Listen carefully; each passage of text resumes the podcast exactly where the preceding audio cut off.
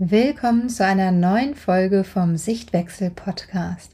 Ich möchte heute mit euch über den Mythos sprechen, dass Kinder fürs Leben abgehärtet werden müssen oder aufs echte Leben vorbereitet werden müssen, weil die bindungsorientierte Erziehung das gar nicht macht.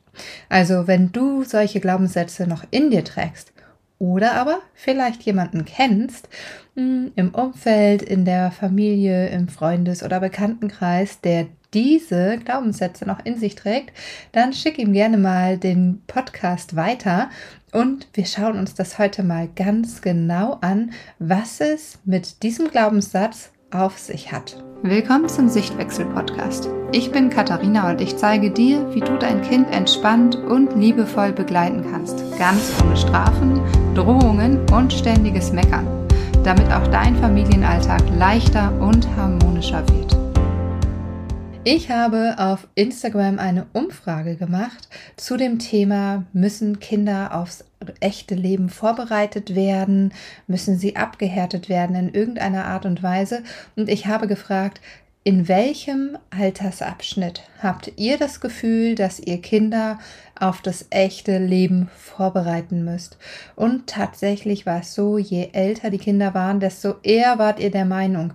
Also Babys waren eigentlich kaum, fielen kaum darunter, Kleinkinder, dann ging es so langsam los, Schulkinder, also Grundschulkinder, Vorschule, da waren auch schon einige der Meinung, aber spätestens im Teenie-Alter Hattet ihr das Gefühl, müssen Kinder darauf vorbereitet werden, auf das echte Leben, auf die harte Welt da draußen, die außerhalb unserer bindungsorientierten Bubble stattfindet? Also im schlimmsten Fall müssten wir dann dementsprechend ja auch schon bei Säuglingen anfangen. Und tatsächlich ist es so, dass die Meinung ja ganz oft noch bei der älteren Generation vorherrscht, dass schon Säuglinge schreien gelassen werden sollten, dass diese Glaubenssätze, dass Kinder von Anfang an lernen müssen, wer der Boss ist und dass sie sonst Tyrannen werden, noch in der älteren Generation vorherrscht. Das ist zum Glück langsam ähm, ja, auf dem, auf dem Rückweg, Rückmarsch, wie sagt man das? Es geht auf jeden Fall langsam zurück und diese Meinung herrscht zum Glück nicht mehr so vor. Aber dennoch beobachte ich immer noch, dass etwa mit anderthalb Jahren, wenn die Autonomiephase beginnt, die Kämpfe losgehen, die Machtkämpfe losgehen und das Wort sagt es schon, die Machtkämpfe. Kinder müssen hier lernen, wer der Boss ist, wer am längeren Hebel sitzt und müssen hier schon darauf vorbereitet werden, dass sie nicht tun und lassen können, was sie wollen dass sie hier schon vorbereitet werden müssen auf die Zeit, wenn sie älter sind, wenn sie in die Schule gehen. Das ist immer ein ganz großes Thema. In der Schule können sie das später auch nicht mehr. Und wenn sie dann in der Schule sind und es dann doch irgendwie noch klappt, dann heißt das, naja, im Job können sie es später auch nicht mehr. Und wenn sie dann einen Job haben, dann können sie es dann ähm, in der Partnerschaft später auch nicht mehr. Oder wenn sie dann spätestens Kinder haben, dann können sie das auch nicht mehr. Also es gibt immer einen, spätestens dann kannst du es nicht mehr und immer so ein Ausblick auf, ähm, ja, wie später Kinder ähm, als Erwachsene funktionieren müssen. Und eigentlich sehen wir dahinter schon die große Angst. Die große Angst, dass unsere Kinder nicht vorbereitet genug sind, dass sie in die Leere fallen, dass sie überfordert sind mit all den Anforderungen, die dann später im echten Leben an sie gestellt werden. Und das ist ja ganz oft so, dass dahinter eine Angst steckt. Wenn wir unsere Kinder erziehen, wenn wir an ihnen rumziehen, wenn wir sie versuchen, in irgendwelche Schablonen zu drücken, wenn wir versuchen, ähm, sie zu formen oder in Richtungen zu schieben, in die sie eigentlich gar nicht gehen wollen. Da steckt ganz oft die Angst hinter, dass sie später nicht zurechtkommen im echten Leben. Und dann fängt es an mit dem Kleinkind, das sich nicht so anstellen soll, das nicht so ein Theater machen sollen. Das Kita-Kind, was jetzt aber unbedingt in die Kita gehen muss und das geht ja später in der Schule auch nicht. Das Schulkind, das dann nicht über die Hausaufgaben jammern soll. Und dann ist es irgendwann der Teenie, der sich zusammenreißen soll und auf den Job vorbereitet werden soll und so weiter und so weiter.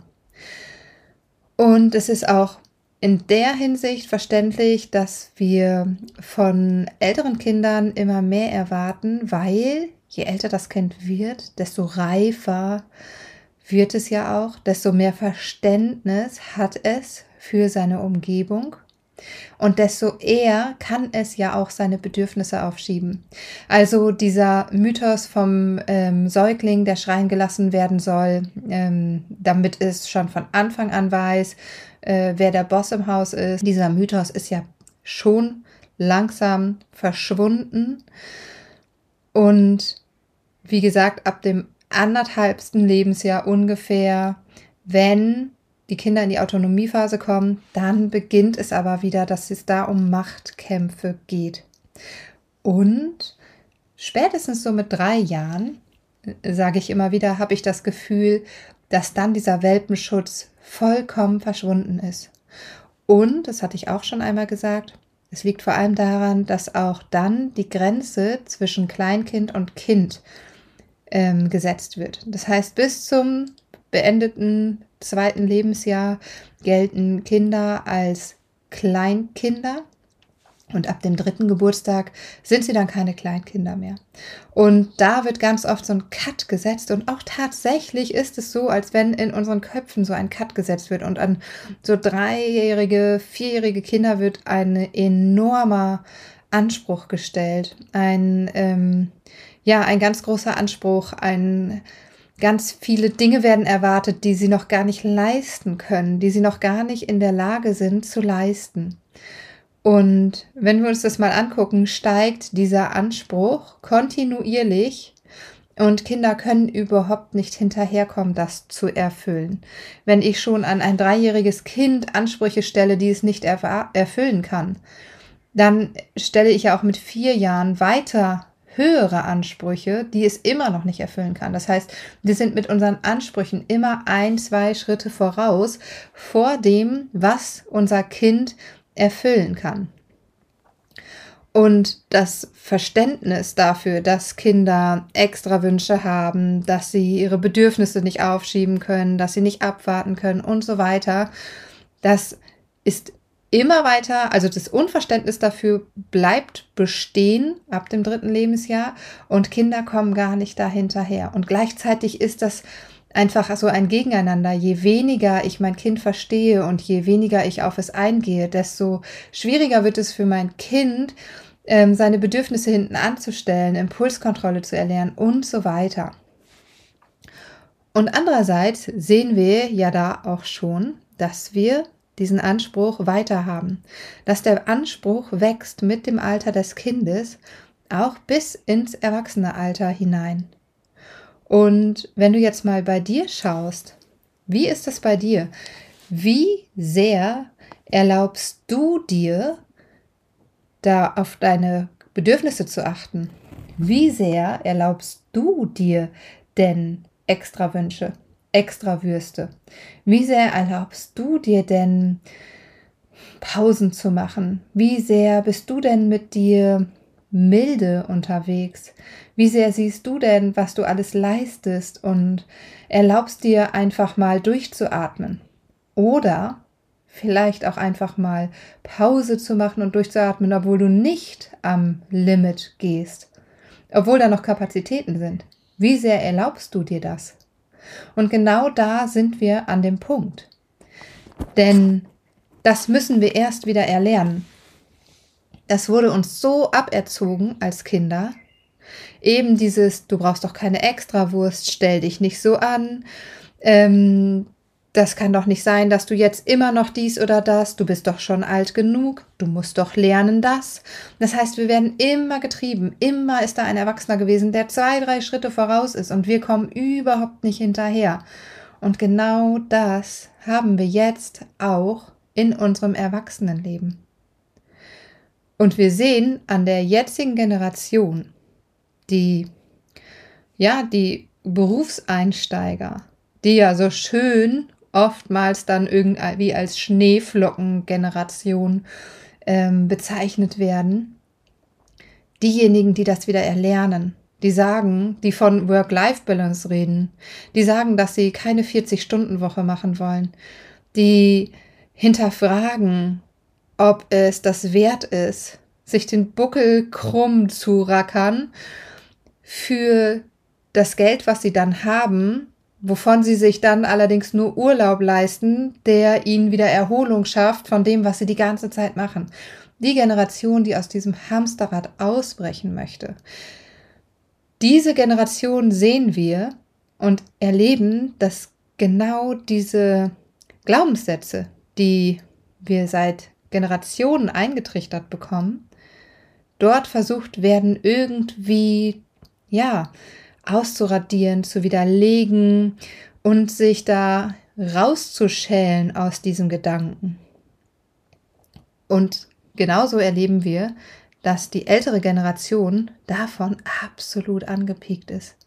Ich habe es gerade gesagt, der Begriff der Schneeflockengeneration ist mir untergekommen, was einfach ja so abwertend, also es ist abwertend gemeint. Es hört sich eigentlich sehr schön an und es ist ja auch, äh, wenn man sich das betrachtet, eine Schneeflocke ist absolut individuell. Jede Schneeflocke ist, wenn man sie unter das Mikroskop legt, absolut individuell. Und wenn Schneeflocken sich zusammentun und zu einer großen Schneemasse werden, ähm, können sie Großartiges erreichen. Großes erreichen. Großartig, Großes erreichen. Aber es ist halt in dem Sinne nicht gemeint. Es ist die Schneeflocken-Generation, die Individualisten, die die äh, schnell auftauen, die ähm, keine Konsistenz haben. So ist es gemeint von der Generation, die sich dadurch angepickt fühlt. Dass es da Menschen gibt, die sagen, stopp mal, das kann doch nicht sein, dass wir hier mit Glaubenssätzen durch die Gegend rennen die uns sagen, dass wir, dass das Leben hart sein muss, dass ich hart arbeiten muss, um mir mein Geld zu verdienen. Überleg mal oder fühl mal rein, hast du diese Glaubenssätze, erst die Arbeit, dann das Vergnügen oder ähm, ohne Fleiß kein Preis? Ruhe hast du, wenn du alt bist, wenn du in der, ähm, im, im Rentenalter bist. Du musst dir die Dinge hart erarbeiten. Solche Glaubenssätze stecken oft ganz tief in uns drin. Und vielleicht fühlst du jetzt auch gerade mal so, boah, ja, stimmt. Irgendwie das ein oder andere kommt absolut bei mir an. Ja, ohne Fleiß kein Preis. Ich muss mir das alles hart erarbeiten. Nur wer viel arbeitet, kann etwas erreichen. All das steckt in uns. All das steckt in uns. Und All das ist das, was uns ständig antreibt. Einer unserer Antreiber. Und wenn wir mal auf der anderen Seite gucken, diejenigen, die eine Work-Life-Balance schaffen, die, weiß ich nicht, 25 Stunden die Woche arbeiten und sagen, ach, ich wohne lieber ein bisschen kleiner ähm, und arbeite jetzt 25 Stunden die Woche, obwohl ich keine Kinder habe, obwohl ich ähm, ein schönes Leben habe und wenn ich dann um 12 Uhr Feierabend mache, dann gehe ich irgendwie raus und mache dies und das oder sitze vielleicht auch einfach nur vor Netflix und chill rum. Was haben wir da für Assoziation?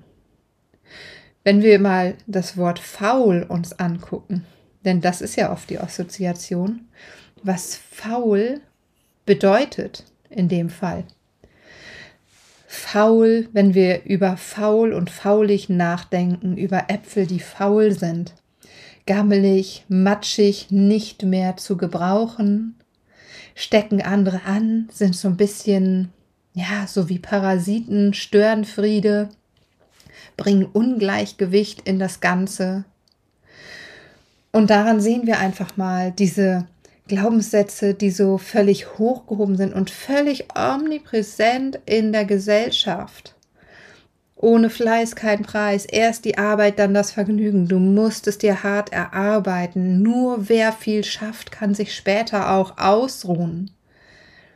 Erst musst du säen, dann kannst du ernten. Diese Dinge. Und dann im Gegenzug dazu der Gedanke von den faulen Menschen, die nichts machen, die nichts schaffen.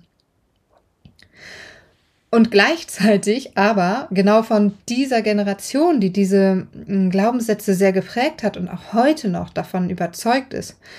Ähm, und ich möchte behaupten, dass wir alle solche Glaubenssätze in uns tragen. Und gleichzeitig ist dann wieder die Anforderung an Entschleunigung. Und das Leben heute ist viel zu schnell und viel zu kurzweilig und ähm, es geht alles viel zu zügig. Wir kommen da kaum hinterher. Wir wollen alles entschleunigen. Gleichzeitig aber nicht faul sein. Also schon schaffen, aber echte, harte Arbeit, körperliche Arbeit am besten. Nicht nur vorm Computer sitzen, ist ja auch fast keine Arbeit. Und du siehst schon, wie sich das alles einfach weiterentwickelt und wo solche Gedanken herkommen. Dieses, wir müssen Kinder auf das harte Leben vorbereiten. Darauf vorbereiten, dass sie fleißig sein müssen, schaffen müssen, dass sie Leistung bringen müssen, damit sie davon auch irgendwie die Früchte tragen können später, dass sie fleißig sein müssen. Und jeder, der nicht fleißig ist und sich den Buckel abrackert und trotzdem es zu etwas bringt, der hat Glück oder dem wird es auf jeden Fall nicht gegönnt. Und ja, klar, natürlich gibt es Szenarien, wo es so ist, dass Kinder aufs harte Leben vorbereitet werden müssen.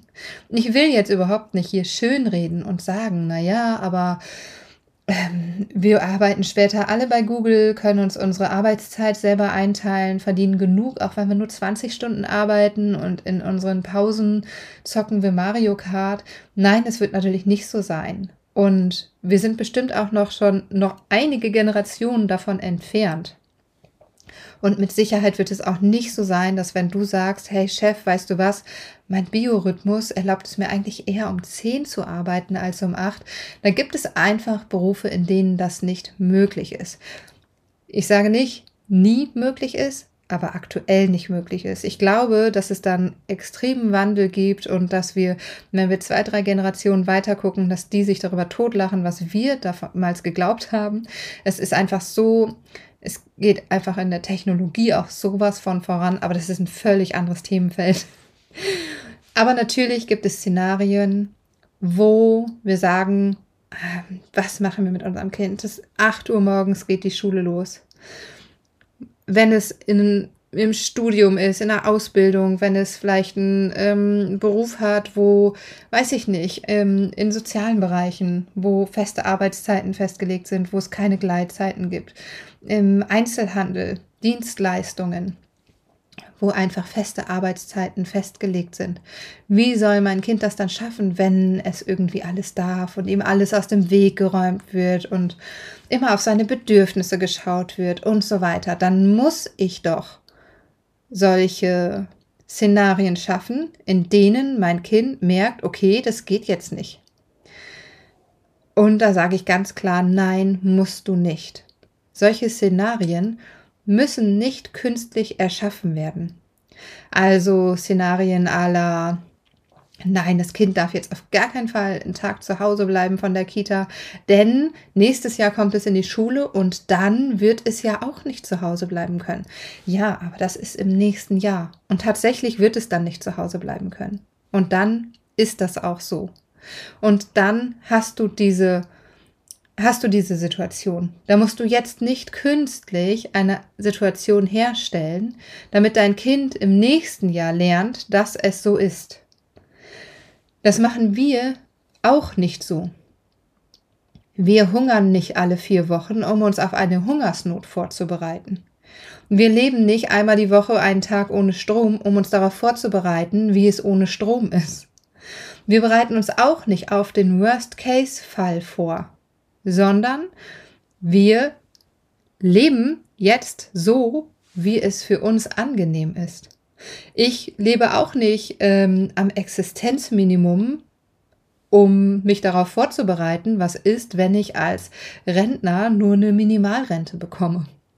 Das macht keiner von uns, aber Kinder sollen darauf immer wieder vorbereitet werden. Und ein Kind muss dann da mal durch und Kinder müssen das lernen und wie sollen sie es sonst lernen und so weiter, aber es ist nicht nötig. Irgendwann kommen Kinder an den Punkt. Und ein zweijähriges Kind muss nicht lernen, dass es mit vier Jahren diese oder jene Konsequenzen trägt. Und ein vierjähriges Kind muss nicht lernen, dass es mit sechs Jahren in der Schule dieses oder jenes. Und ein sechsjähriges Kind muss nicht lernen, dass es mit zwölf oder, oder, oder, oder, oder. Sondern das Kind ist hier im Hier und Jetzt. Und die Situation, die Szenarien sind, wie sie sind. Und wenn du die Möglichkeiten hast, dein Kind einen Tag aus der Kita zu lassen, wenn du die Möglichkeiten hast, ähm, Dinge abzusagen, auch da sind wir bei Hobbys. Wie oft höre ich, ja, aber das Kind hat sich für das Hobby entschieden und das muss es jetzt machen, da muss es jetzt durch. Nein, ein Hobby ist eine Freizeitgestaltung. Und jeder Mensch hat doch die Möglichkeit zu sagen, hey, ich möchte das nicht mehr machen. Nur Kinder nicht, weil sie da jetzt durch müssen Ganz ehrlich, wie viele Sachen hast du in deinem Leben angefangen und abgebrochen, weil du da keine Lust mehr drauf hattest? Würdest du jetzt in den Töpferkurs gehen und übermorgen sagen, ey, irgendwie hat das keinen Spaß gemacht, aber weißt du was, ich muss da jetzt mal durch. Das muss ich auch mal lernen, denn irgendwann kommen Sachen, die muss ich machen. Das machen wir auch nicht. Warum kommen wir auf den Gedanken, dass Kinder etwas so lernen müssen? Es gibt genügend Dinge, die so sind, wie sie sind. Wenn ich morgen ein wichtiges Meeting habe und mein Kind in die Kita gehen muss und ich kann es nicht eher abholen, ich kann es nicht zu Hause lassen, ich kann vielleicht auch die Verabredung mit XY nicht wahrnehmen und wir können am Nachmittag nicht zum Hobby gehen, was es normalerweise total gerne macht. Das ist eine Gegebenheit. Das ist eine, ein Szenario, was ich nicht ändern kann. Das muss ich nicht künstlich herbeiführen und mein Kind wird an dieser Situation merken, dass das so ist. Wenn mein Kind morgen Eis haben möchte und der Laden ist zu. Das sind Dinge, an denen Kinder lernen, dass es ja Szenarien gibt, die unumstößlich sind. Dass es Situationen gibt, die wir so nicht in der Hand haben. Natürlich können wir auch da gucken, okay, gibt es irgendeine Möglichkeit, und das machen wir Erwachsenen ja auch, gibt es irgendeine Möglichkeit, wie ich jetzt vielleicht doch dies oder das hinbekomme. Aber wir müssen es vorher nicht künstlich herbeiführen. Wir müssen nicht sagen, nein, du bekommst jetzt nicht dies oder das oder du musst da mal durch oder du musst jenes machen, damit du für die Zukunft lernst, dass das so nicht geht. Sondern es gibt diese Situation ganz normal im Leben. Dafür muss ich keine Regeln und Grenzen schaffen, die es gar nicht gibt. Doch, du gehst jetzt zum Fußball, Fußball, weil du hast dich ja dafür entschieden. Nein, du kannst nicht alles im Leben haben. Du musst doch auch noch lernen und so weiter und so weiter. Das braucht kein Kind, das braucht kein Mensch. Also, wenn du bisher das Gefühl hattest, dass du dein Kind irgendwie auf das harte Leben vorbereiten musst, dann hinterfrag gerne mal diese Glaubenssätze oder kram mal rum, was du für Glaubenssätze hast. Überleg dir vielleicht auch einmal, was dir früher in deiner Kindheit gesagt wurde oder was du für eine Einstellung zu bestimmten Dingen hast. Ob du dir erlaubst, auch mal, auch mal Ruhepausen zu haben. Ob du dir erlaubst, faul zu sein. Was hast du für ein Verständnis von Faulheit? Was assozi assoziierst du damit? mit faul sein? Was assoziierst du damit, wenn es sich jemand leicht macht, wenn jemand den leichten Weg wählt? Guck da gerne mal hin. Es ist mega interessant und es ist super interessant, wenn wir auf so Glaubenssätze stoßen, ähm, die, die wir gar nicht so präsent haben und die uns plötzlich aufploppen und an denen wir dann arbeiten dürfen. Ich freue mich, wenn dir die Folge gefallen hat und wenn du was für dich mitnehmen konntest. Klick einfach mal oben in der Podcast-Folge oder im Podcast auf die Sterne und hinterlass mir mal eine Sternebewertung. Das ist super, super wichtig für mich, damit mein Podcast weitergetragen wird, damit die ja, die Botschaft, dass wir unsere Kinder friedvoll begleiten können, dass wir alte Erziehungsmuster und alte Glaubenssätze hinter uns lassen können, einfach weitergetragen wird. Kostet dich ach, keine zehn Sekunden auf diese Sternchen zu drücken und ist für mich super, super wertvoll. Und dann wünsche ich dir ein wunderschönes, langes Pfingstwochenende und wir hören uns in zwei Wochen wieder.